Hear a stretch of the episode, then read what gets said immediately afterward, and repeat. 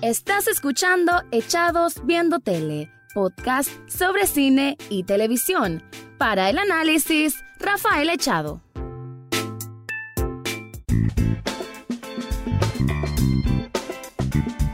Bienvenidos a un nuevo episodio de Echados Viendo Tele, el programa en que siempre van a estar escuchando una crítica, comentario, análisis o como quieran llamarle, de series y algunas veces de películas. En esta ocasión, un programa que acaba de terminar lo que es su segunda temporada. Estoy hablando de Big Little Lies, esta serie que tiene un elenco de lujo, quizá uno de los elencos más pesados en cuanto a nombres, en cuanto a currículum, y que al comienzo eh, de esta segunda temporada había una expectativa gigantesca.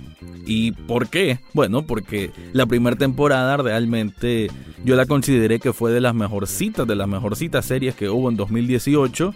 Realmente una trama que te envuelve rápidamente a pesar, a pesar, a pesar de estar hablando de historias de mujeres eh, maduras caucásicas, con posiciones de privilegio y con suficiente dinero para vivir en grandes casas en Monterey, California. Así un lugar muy casi que paradisíaco, ¿no? Con una playa muy cerca.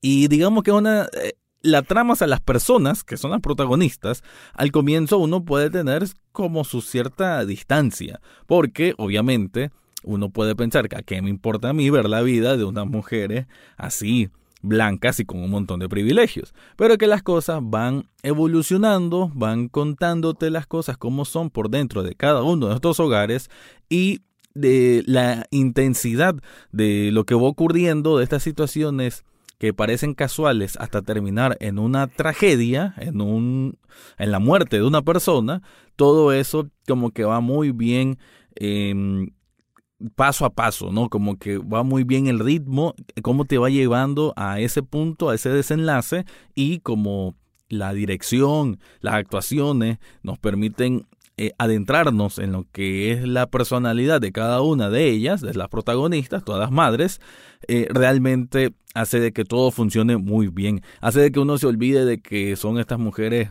ricas en Estados Unidos y uno más bien analiza, profundiza y empatiza a nivel humano, a nivel psicológico, a nivel social.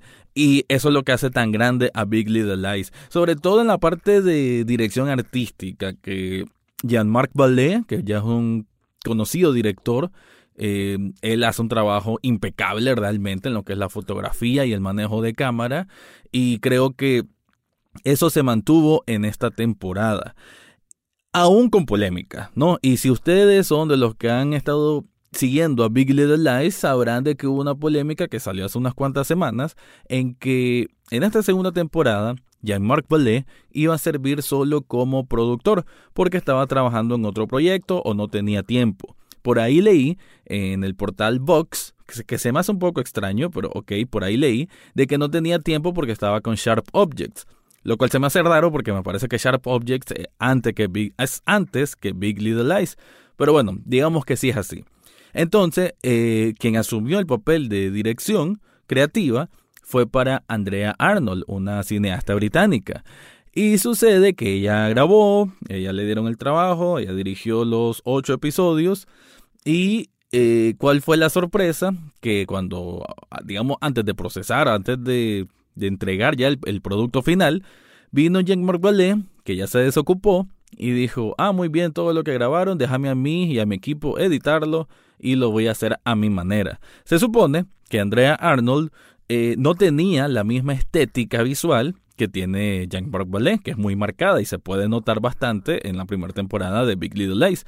Tenía como otro estilo. Entonces él quiso, y supuestamente de la mano con los productores de la serie, eh, quisieron mantener el mismo estilo, eh, el mismo, incluso eh, supongo, lo que es la paleta de colores y esto que yo le llamo como una cámara que respira, como que va flotando por encima de los rostros de las protagonistas y que le da un aspecto muy, muy orgánico, muy vivo a cada escena. Em, yo creo que todo esto Andrea Arnold sí retomó un poco, pero quizás le quiso poner su propio sello y no le permitieron dejar su versión como la final. Y lo que suena más feo del asunto es que lo hicieron a sus espaldas. O sea, que vino Jean-Marc Ballet, los productores, no le avisaron nada a ella, lo editaron, lo cortaron a lo que necesitaban, volvieron a grabar unas escenas y dejaron así el producto final. Entonces a raíz de eso, sobre todo en Estados Unidos, se creó una especie de campaña de que quieren ver la versión original, la versión de Arnold y y por eso creo yo también están exagerando, porque las primeras críticas que hay de toda esta temporada es que no estuvo tan bien como la primera. Eso sí lo comparto, pero leyendo y leyendo más y más críticas, de diferentes medios, me doy cuenta como que hay una especie de campaña de desprestigio que le está quitando, le está mermando calidad, cuando en realidad sí tiene calidad. Es correcto que no es la misma que la primera temporada, hay cosas del plot que no están tan bien construidas o están sin quizás una resolución tan satisfactoria, pero aún así hubo momentos geniales, intensos, muy buenos, muy inteligentes también en escritura de guion y que para mí no es que esta temporada 2 vino a sepultar la serie, ni mucho menos, pero sí van a encontrarse por ahí muchos críticos que a raíz de esa polémica parece que están tomando esa posición. Para mí estuvo bien en partes. Em, en momentos se me hizo un poco repetitivo, como que el plot que quedaba estancado. No puedo dejar de sentir, al ya ver todos los episodios, de que hubo un momento de estancamiento y que cuando avanzó, sí avanzó bien, pero al mismo tiempo como que tardó tanto en llegar a ese punto de poder avanzar, de dar ese siguiente paso, que el resultado no se me hizo tan wow, tan genial, a como si ocurría en la primera temporada. Entonces creo que fue una temporada 2 y final, por lo que dicen los productores, de que esto ya es el cierre, que sinceramente, sinceramente, no la vi tan necesaria. Si hubiera quedado en la temporada 1, no pasa nada, era más que suficiente, era un final espectacular. Ahora, con esta segunda temporada, sí aportó a tratar de ahondarnos un poco en la vida o en la psiquis de cada una de ellas, pero tampoco siento que avancemos demasiado. Entonces, para la cantidad de episodios que hubo, eh, creo que lo que se mostró no fue realmente tanto y que por eso no siento que me dé esa impresión de aplaudirle lo máximo. Big Little Lies, temporada 2, fue lo más genial del mundo. No me dio, desgraciadamente, porque sí quería eso, pero no me dejó completamente esa sensación. Así que ahora sí, ya voy al análisis depurado eh, de esta temporada 2 de Big Little Lies.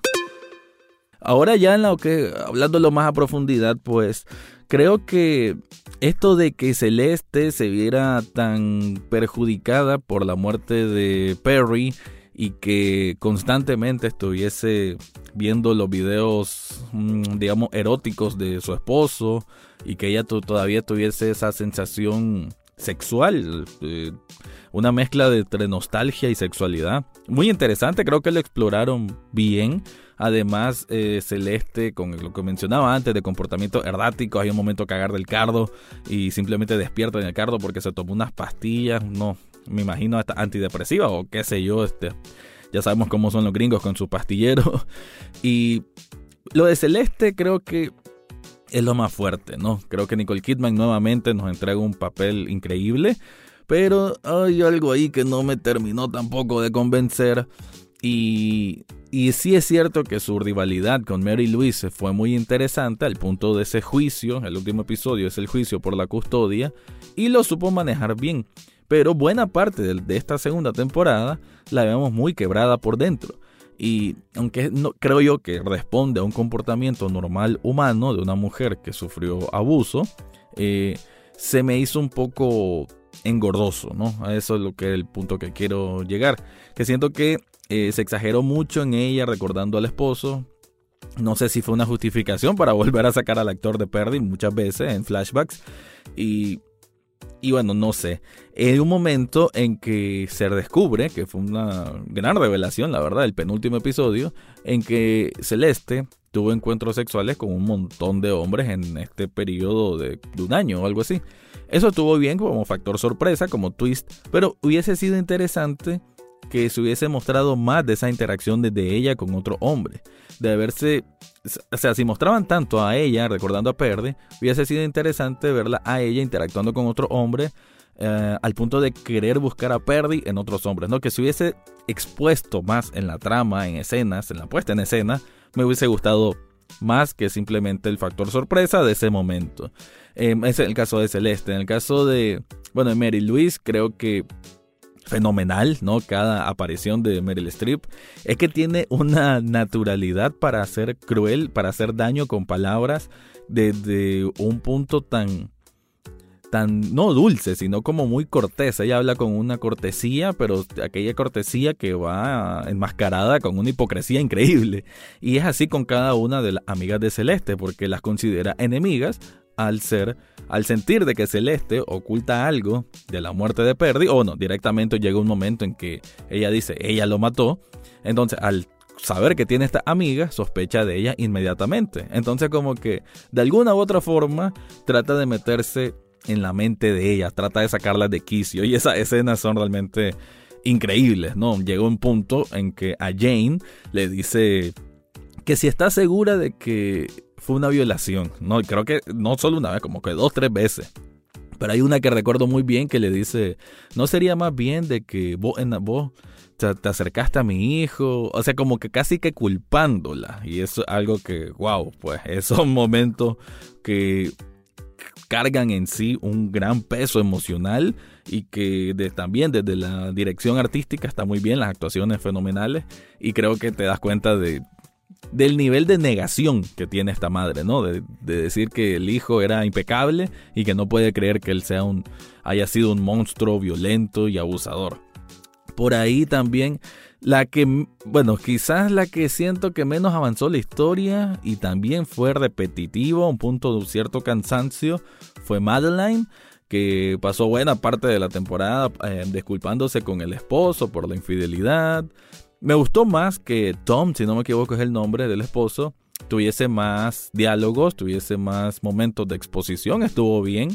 Creo que a la medida de las cosas, actuó con mesura, con compostura y, y que aunque tuvo momentos de cierta debilidad, de quizás alejarse de ella, realmente él la ama. Y con la resolución final, que lo que hacen es una renovación de votos, como para volver a confiar en ella, creo que eh, entre ellos dos hubo las interacciones más interesantes en cuanto a relación de pareja y en cuanto a relaciones de amor que pudo haber tenido la serie. Sin embargo, creo que para haber llegado a ese punto dieron muchas y muchas y muchas y muchas vueltas. Además apareció el factor X de Atom, de la mujer del del hombre de teatro, que es con quien estuvo Madeline. Entonces, como que ella se le quiso acercar a él, prácticamente le ofreció sexo. Y como que, o solo fue como un, un pincelazo de algo, pero no le dieron mayor resolución. Y así, también a Tom lo pusieron como en un momento como medio coqueteando con Bonnie. Eh, no sé, pues, eh, no estuvo mal, no estuvo mal, pues porque estas son cosas que Madeline, digamos que la dejó descontrolada, pero al mismo tiempo siento que pudieron haber manejado mejor todas esas interacciones. Con Bonnie, bueno, Bonnie pasó casi toda la temporada entre llorando y apesarada y en el hospital, porque cuando llega la mamá, que es una señora que se mira que es muy... Un poquito invasiva, ¿no? La señora, pero al mismo tiempo como la primera impresión da que es bastante protectora con su hija, con su hija.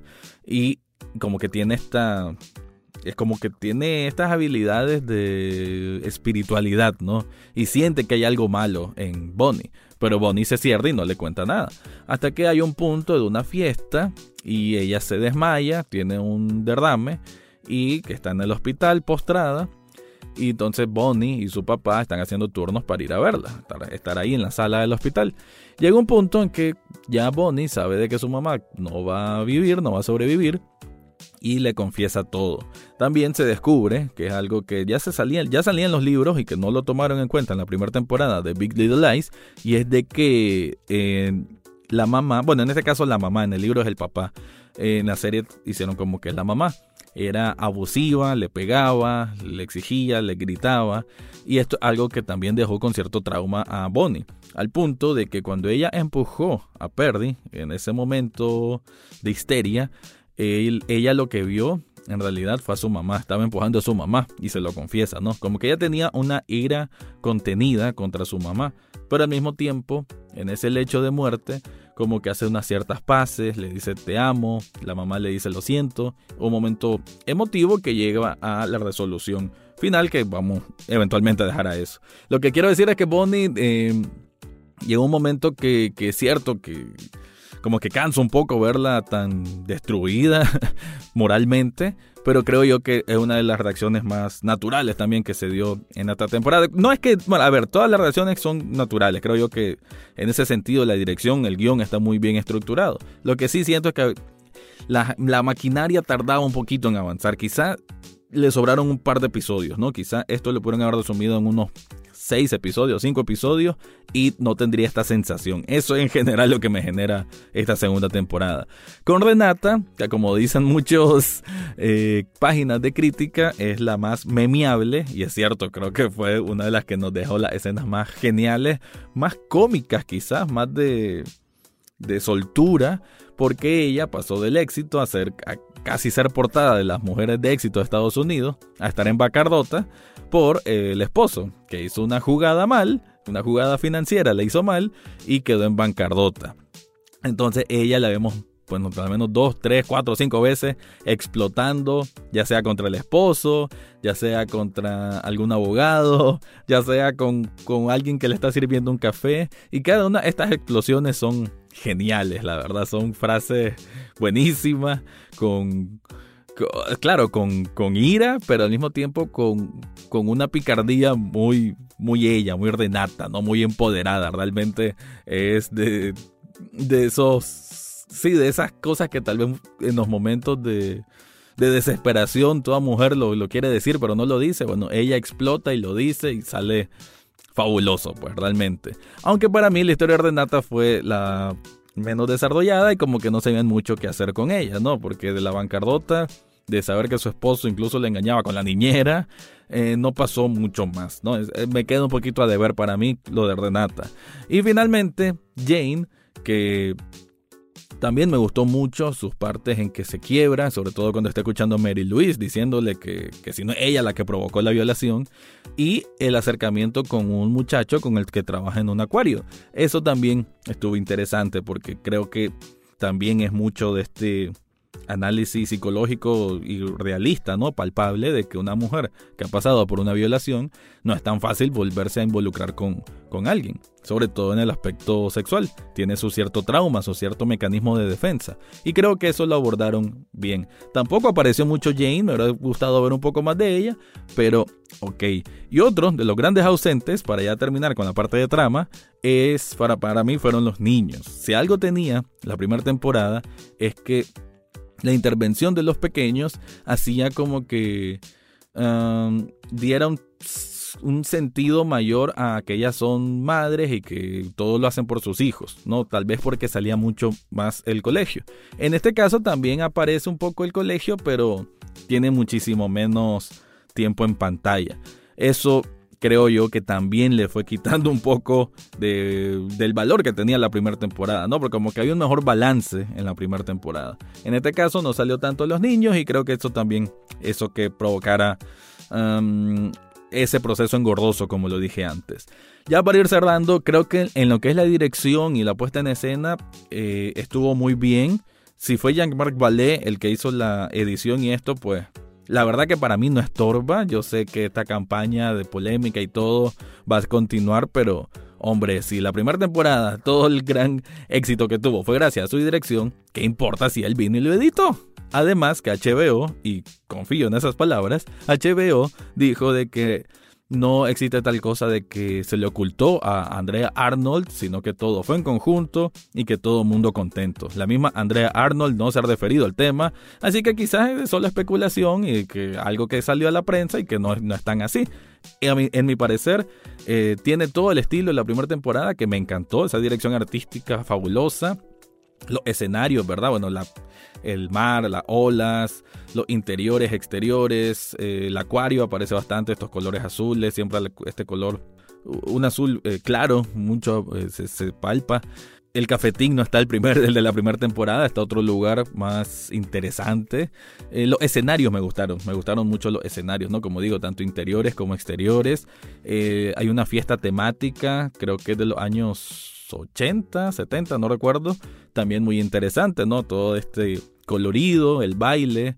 Eh, creo que es una escena movida, muy, muy, no intensa, sino que se siente divertida, ¿no? Uno se, mira lo, divertido, pero como que también todo pende de un hilo, ¿no? Porque a, pesar de que todos los padres están pasándola bien con sus hijos, estas cinco de Monterrey saben de que está el peligro latente del secreto que guardan y eso hace que la tensión sea congruente con una, no, más bien no congruente, sino que se hace esta como contradicción, ¿no? Entre lo que está ocurriendo en la fiesta y lo que ocurre a nivel interno. Así que eso creo que también fue muy, muy bueno. De una temporada que finaliza, y ahora sí ya para terminar, que finaliza con eh, todas ellas reconciliándose a lo interno, quizás, con la necesidad de decir la verdad. No cada una llega a esa conclusión por lo que pasó por esta segunda temporada, y sobre todo en el caso de Bonnie, que dice que ya no puede guardar más, ya no puede ocultar más cosas, eh, ya con la muerte de la mamá, ya simplemente como que se libera de, tener que guardar cosas al punto de decirle a, al esposo que en realidad no lo ama, que quizás nunca lo amó, algo que eh, deja destrozado a este hombre.